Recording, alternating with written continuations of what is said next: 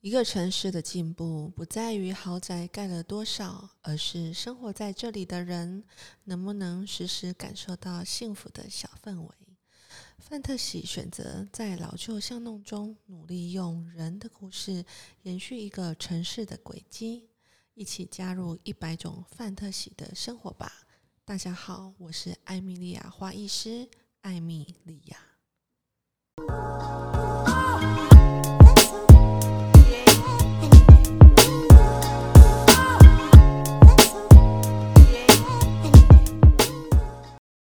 天欢迎笃行一九一三的第二个店家艾米莉亚来到我们一百种范特西生活。呃，其实艾米莉亚第一次接触到范特西，应该是在绅士集，在对那个那个笃行一九一三的市集。对啊，就是我刚从台北，因为我在台北从事花艺有七年嘛，后来回到台中的家乡之后，就从市集开始，然后我就摆了大概半年多的市集。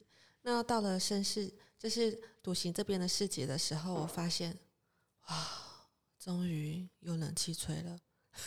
哦，对，我们那时候室内市集是有开放冷气的。对，然后那时候我心里就想说，今天没有人来都没关系，当然是有人来了，但是我心里就想，天哪，买市集有冷气吹耶，而且还有洗手间，很方便。我心里想说，那这样子来这里逛的人，应该就是会很舒服，我终于可以好好的静下来看一下我的作品。然后你当天就约了我，对，去三楼看空间。对，那时候三楼是什么状况？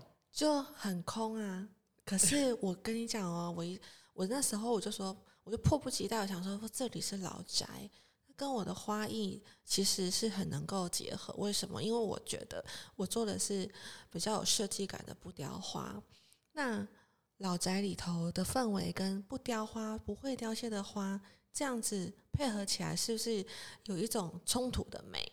所以我就想说，我一定要上去看看。所以其实我那天根本很没有没有很努力顾摊啊，我就跟你 约好要去去楼上。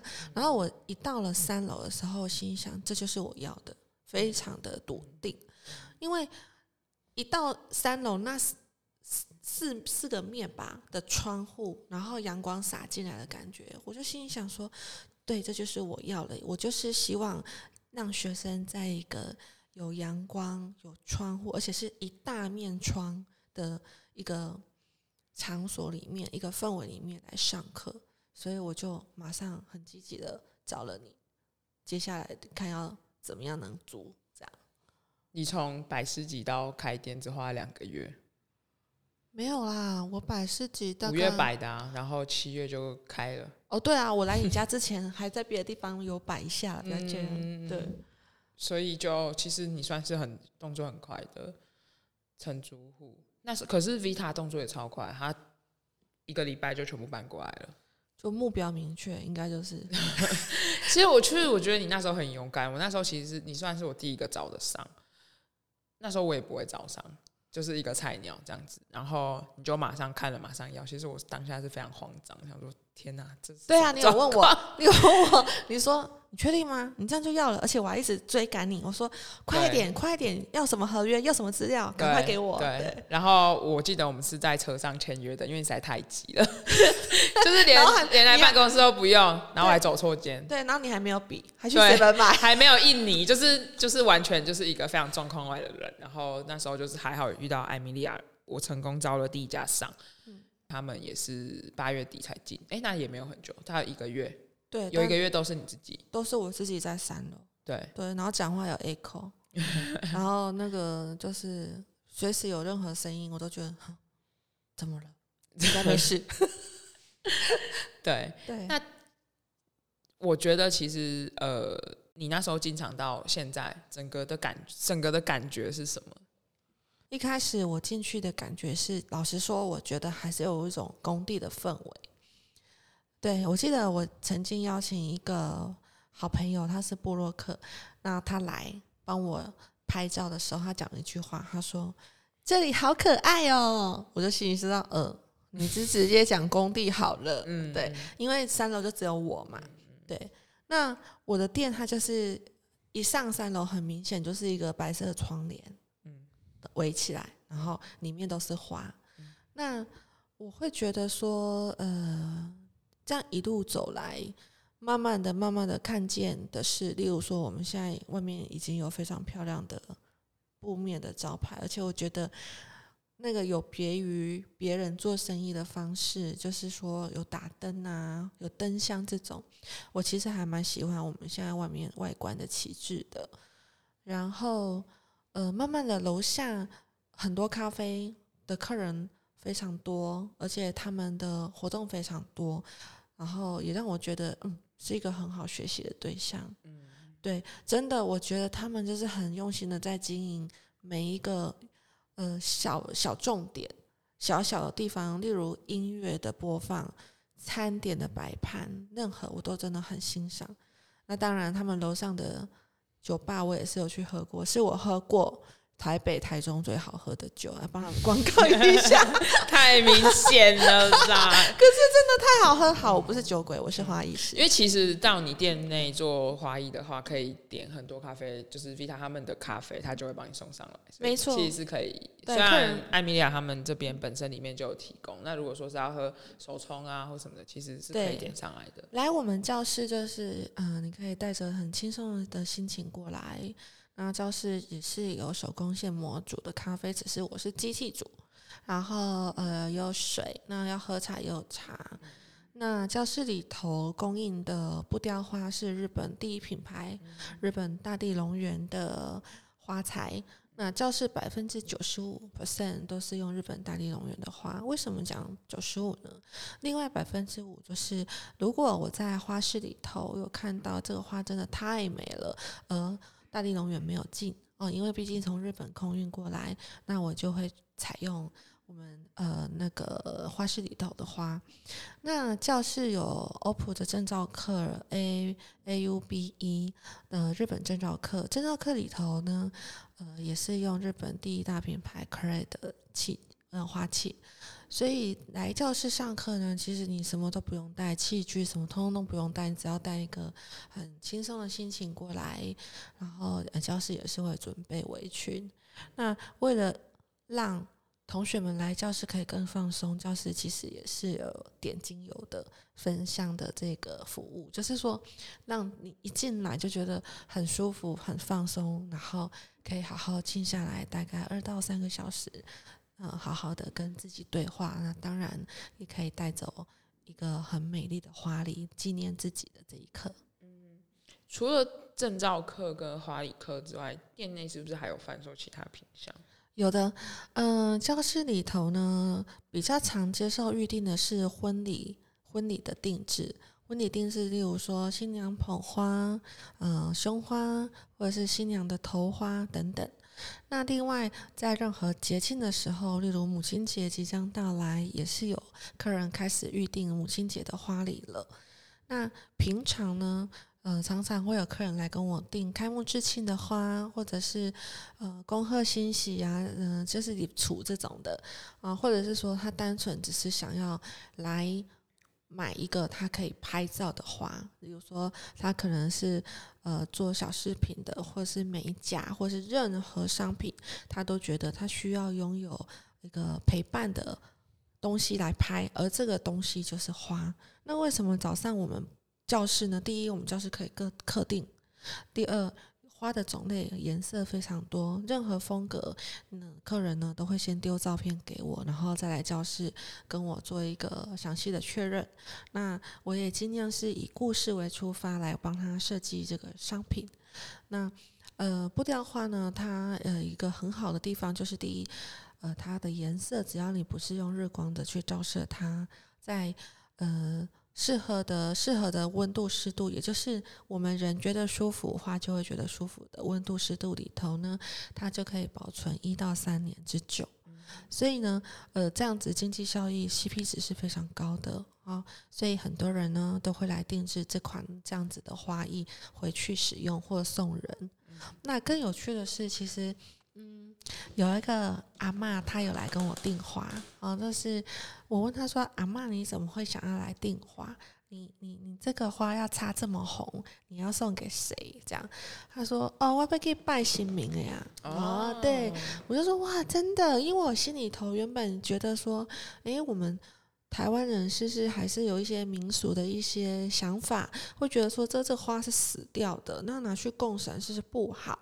那没想到这个阿嬷她跟我讲的是说没有啊，大家拢会会用小料料啊，跟他我还个底下啊，安尼神明拢一直甲我会记会记哩呢，啊，而且迄庙公啊免甲我照顾我的花啊，啊嘛免等迄啥，无无笨手做环保的呀。那那一刻我真的就是真的很感动，觉得说啊，原来其实。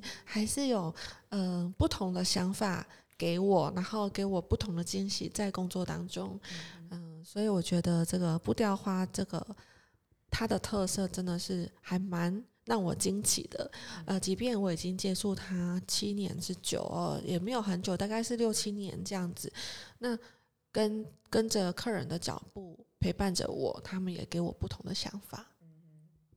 那其实我觉得比较特别的是，就是艾米利亚他们那边除了很大把大把的花，像有时候我可能想要做手工小卡片，或是在做包装上面，其实可以到你的店内去选购小束的，因为你就把那个花是干燥花变成，或是不掉花变成小把小把，可以做贩售。对，因为毕竟其实呃，它在价格上面呢，虽然呢它可以放三年，但是它的价格上面还是比鲜花还要贵一些。嗯、对，那。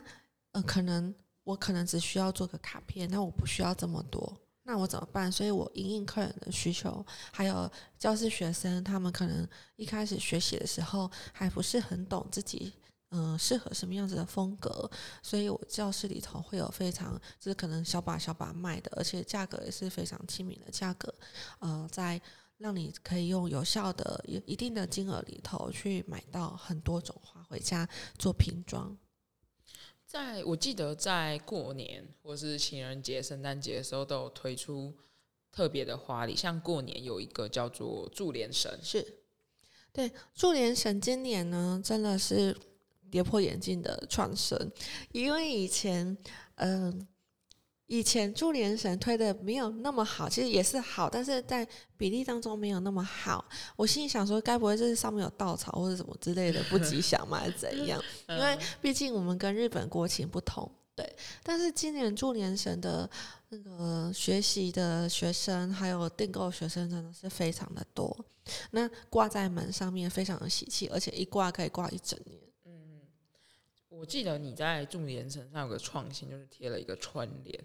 哦，对，因为我想要跟别人不一样，因为我想要有加入一点台湾我们台湾人的元素在里头。嗯、对，那呃，我觉得这是一个结合啦。这是我，因为我是台湾人嘛，所以我在做这个花礼的时候，我用了日本的素材，但是我的灵魂还是台湾，所以我还是用了我们自己的元素，所以我把窗帘，嗯、呃，那个春联把它弄上去，这样。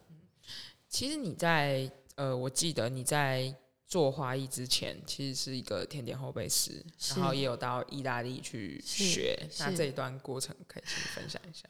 其实学甜点是这样，我简单的说一下，甜点就是，呃，有一年毒奶粉事件那一年，嗯、呃，哦，先介绍一下，我是一对双胞胎的妈妈，那我的小孩现在已经国二了。那他们是一对姐妹花。那毒奶粉事件那一年呢，我心里想说：哇，我的小孩要开始吃副食品了，吃饼干。那那时候他们两岁左右吧，记不太得。那我因此而踏入了这个甜点的这个世界。那一开始我是学习日本的手做甜点，就是毫无添加的。那后来因缘际会，日本日本这边学习完了之后，然后开始因缘际会开始做了老师，然后开始又认识了意大利的老板。那这个老板他非常的慷慨，因为他告诉我说：“嗯、你就飞一趟意大利吧，公司给付你让你去。”那我那时候其实心情是非常惶恐的，因为我不会意大利文，然后我的英文也真的不太好。那我想说啊、天哪！那可是老板讲了，我也只好硬着头皮过去。那过去之后，我们是去西西里岛。那在那个岛上，我发现了一个跟我们台湾有很大特色，就是他们不喜欢他们被讲是意大利人，他们说我是西西里岛人。对，他们跟我们一样是岛国，那那里很著名的是柠檬。那我在那边学习的甜点的过程里头，我发现哦，即便语言不通，但是我们的肢体语言是一样的。对，我们都看得懂巧克力融化的状况，奶油好的状况，或者是呃面粉、面团发酵的状况，然后蛋糕面粉搅拌的程度。等等，这些都是一些肢体语言，就是你看状况，你也许你只需要一个表情，你就知道哦，这好了，或者这不好了，或是还要等一下等等。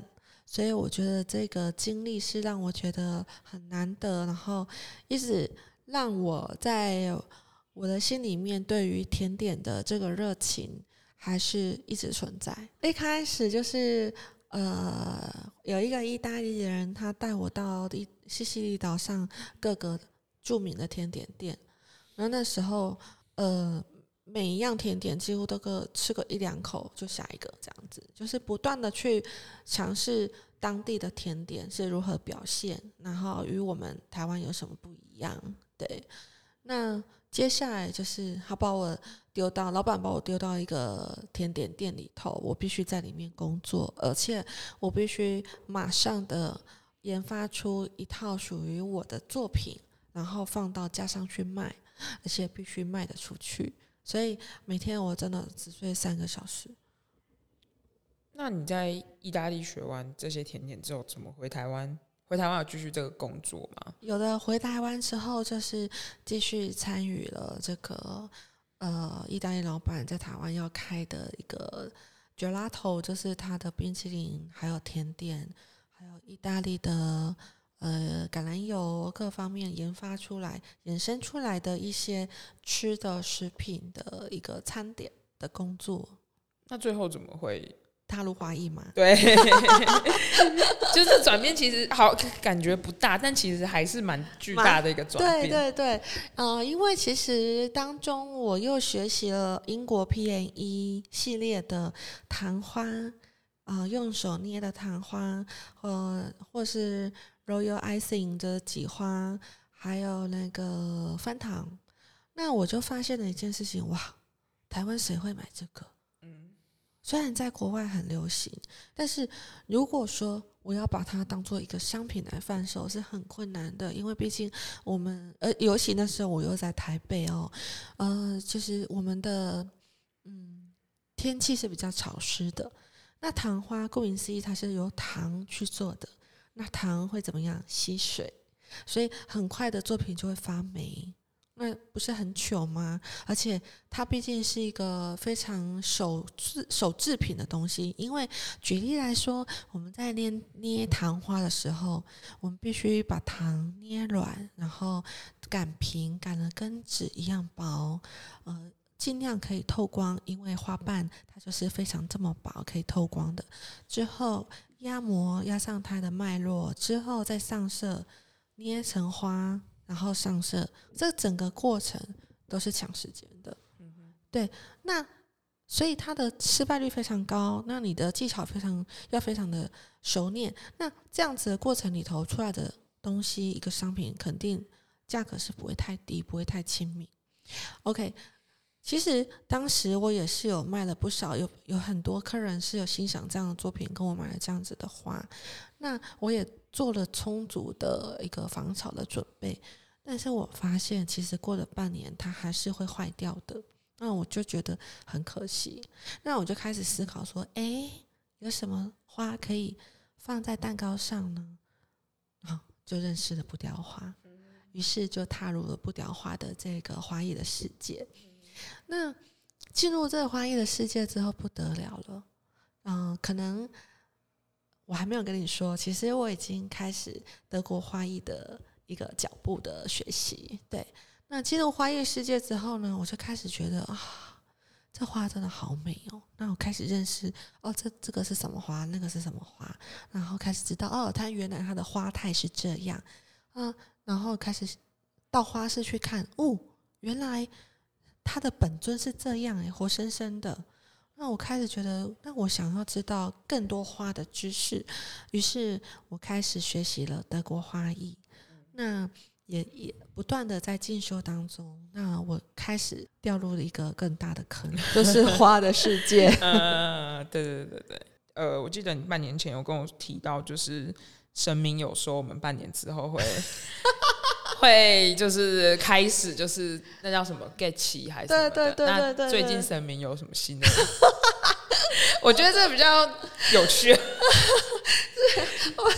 好，好吧。我我觉得很尴尬，前面都很有气质，然后现在要开始讲迷信的事。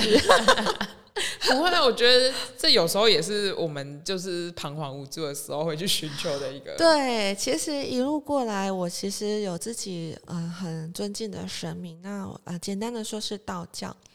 那一开始啊，我很喜欢笃行这个这个地点的时候呢，我其实我当时有跟你讲说，呃，我很喜欢，但我先去卜个卦。对，对 我觉得我是跟你讲说我很喜欢，但卦不行，就我们就别谈了。对对，对，卦可以。我我们就接下来，后来我卜卦可以的时候，我就开始追杀你。对对对，对。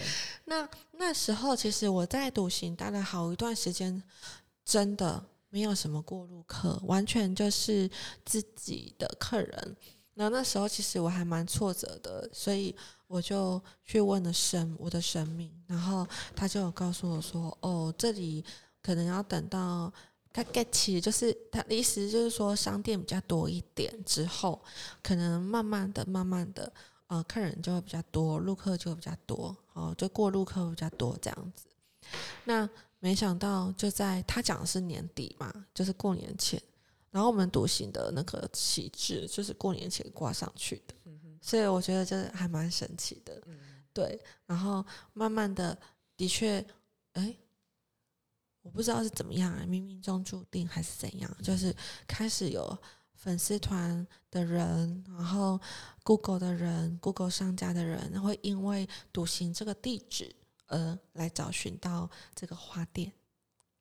那最近神明有新的指示吗？最近我还没问呢、欸，哎，还没去问，还没去问。对啊，觉得没有什么好问的啊，就还蛮顺顺顺的哦。然后最后，我想请艾米莉亚介绍一下，就是最新的课程。最近有浮游花，或是说你上店内有什么品相可以选择？最近。呃，教室一直常态的是证照课程跟艾米莉亚系统课嘛。那艾米呃呃艾米莉亚系统课是这样子，就是说呃你要学习证照课之前，你不知道自己适不适合，学不学习得了这个东西啊、呃，这样子的花礼，你可以先上五堂艾米莉亚系统课。那艾米莉亚系统课之外呢，还有一些季节的课程，例如说我们母亲节快到了，那母亲节的课程呢，分别有妈妈最喜欢的盆花。就是一个一小盆，然后大概手掌大小的一个花花盆的大小，然后上上面有插花，这样延展下来，然后可以放在窗台前面，或者是可以放在化妆桌，或者放在妈妈常常煮饭的厨房旁边啊，或者是说妈妈很喜欢收花束，我们也是有花束，韩式包装法的花束。那还有另外一个就是呃。妈妈最喜欢，觉得说哇，这个名啊，这样你要贵掉，别再坑里呀，哎，风灰尘啊什么的这样子，所以我们还会有经典的三百六十度都是正面的罩钟花。那教师使用的这个呃罩钟的玻璃瓷器呢，是日本 Kure 品牌的，啊、质感非常的好。它是上面一个大概呃圆柱形的，然后下面那个不是原木塞的，也是那个玻璃的。所以就是非常的，就是你做起来就像一个小花园一般，嗯对，也可以放灯，对，也可以放灯。然后盆花跟花束里头呢，嗯、呃，老师都会带入一个元素，叫做索拉花的元素。而这个元素，这个花呢，它是呃，可能是呃，它是木木皮去做的。哦，那所以呢，它可以点精油或喷香水，因为我们人收到花第一个动作是什么？闻，嗯，有香不香，对不对？嗯，但但是我们不雕花，它的香气是没有像鲜花这么的鲜明。